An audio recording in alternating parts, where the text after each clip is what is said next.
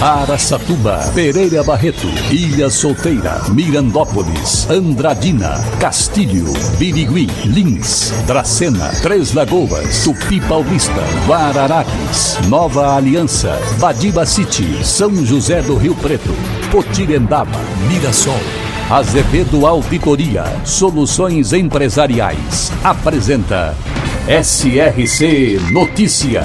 A informação para mais de 3 milhões e meio de ouvintes. Apresentação Marcelo Rocha. O Castra Móvel de Três Lagoas, unidade móvel de atendimento veterinário para cães e gatos, que aliás é um sucesso iniciou ontem os atendimentos nos bairros dos arredores do cemitério municipal, oferecendo serviços gratuitos para pets. Nesta etapa, a castração é apenas para moradores dos bairros Santa Luzia, Jardim Carandá, Jardim Flamboyant, Jardim Maristela e também do Novo Oeste. É uma boa oportunidade para fazer a castração do seu cãozinho ou do seu gatinho. Ainda falando do mesmo assunto, em Mirassol, começa hoje o cadastro para a castração gratuita de cães e gatos e os interessados devem comparecer ao recinto municipal das 8h30 às 11 horas da manhã. A castração será realizada em cães com mais de quatro meses e os felinos precisam pesar mais de um quilo e meio para poder passar por essa cirurgia. De acordo com a Prefeitura, o cadastro será feito até o número de vagas seja atingido, ou seja, o objetivo é castrar cerca de 1.500 animais em Mirassol. SRC Notícia. Notícia.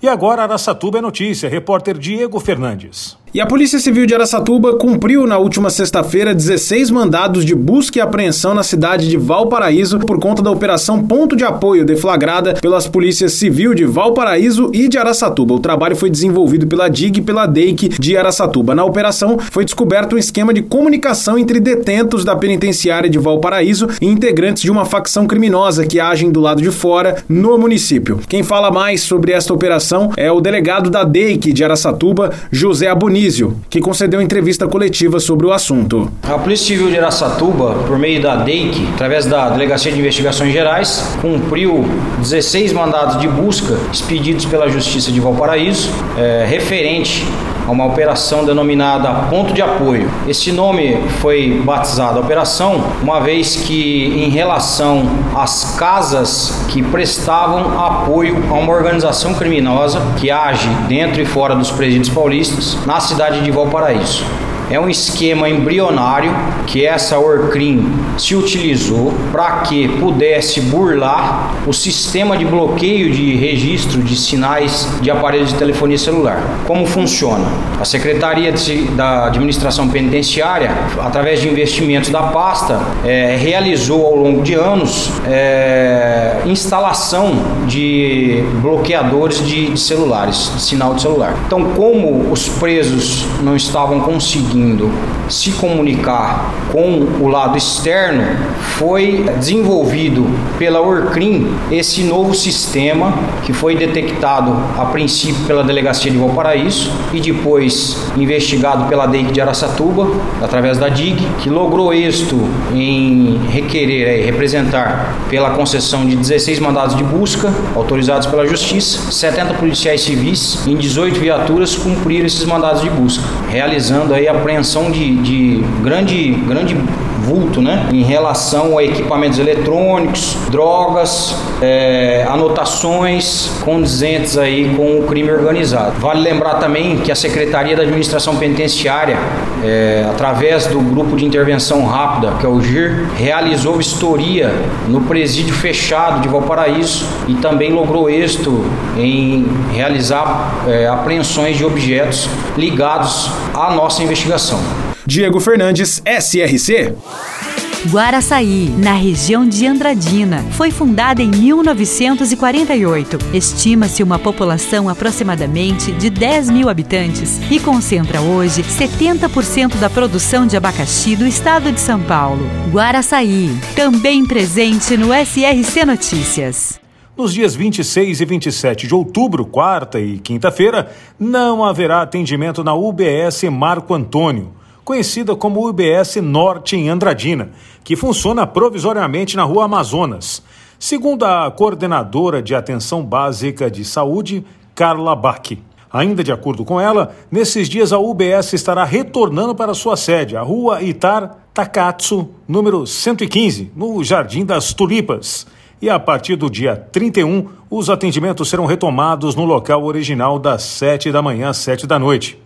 A sede própria da UBS Norte foi inteiramente reformada para atender aos moradores dos bairros Jardim Tulipa, São Gabriel, Vila Botega, Urubupungá, Santo Antônio, Jardim Brasil e também da Peliciária e parte do Estela Mares. O contingente neste entorno é de aproximadamente 10 mil pessoas. A unidade realiza atendimentos relativos à atenção básica de saúde, como consultas médicas, vacinação, odontologia, pediatria, ginecologia e também obstetrícia. Para empresas inteligentes, Azevedo Contabilidade e Soluções Empresariais. Serviços de contabilidade e auditoria com profissionais com experiência nas áreas de gestão empresarial. Rua Bandeirantes 1438, fone 18 31 17 4500. Escritórios em Araçatuba, Bauru e São Paulo. Acesse azevedo.cnt.br. Azevedo Contabilidade e Soluções Empresariais. Há 28 anos oferecendo oferecendo serviço de qualidade. Nosso compromisso é com o seu sucesso. Na última semana, duas vereadoras estiveram na Santa Casa de Lins, onde se reuniram com o diretor técnico do hospital. Elas foram mais ou menos que fiscalizar o empenho do dinheiro aprovado pela Câmara de um crédito especial no valor de 4 milhões de reais, destinados à Secretaria de Saúde da Prefeitura, onde mais da metade destina-se ao programa Zero Fila da Saúde. A iniciativa pretende custear cerca de 4.300 procedimentos represados por falta de recursos do SUS. Serão realizados exames, cirurgias e até consultas de alta complexidade. A Santa Casa de Lins atende a todas as cidades da região, mas somente algumas delas colaboram com o hospital. E as vereadoras estão na parte delas, né? Afinal de contas, um dos principais trabalhos e serviços de um vereador é fiscalizar para onde o dinheiro está indo. E de acordo com dados do CNC, Confederação Nacional do Comércio, Bens e Serviços e também Turismo, o valor de vendas no final deste ano deve crescer, já que além do Natal e também da Black Friday, que já virou tradição no mês de novembro, haverá Copa do Mundo, onde tradicionalmente o público investe em aparelhos eletrônicos para acompanhar os jogos da competição. A expectativa da CNC é de um crescimento de quase 8% no faturamento para o setor do varejo, em relação ao ano, por exemplo, de 2014, que foi um ano em que o Brasil sediou a Copa do Mundo. Já a Associação Brasileira do Varejo prevê um aumento ainda maior nas vendas, de 12%, neste último trimestre do ano. Boas notícias, né? Afinal, o comércio merece. Marcelo Rocha, SRC. Azevedo Auditoria Soluções Empresariais apresentou SRC Notícia.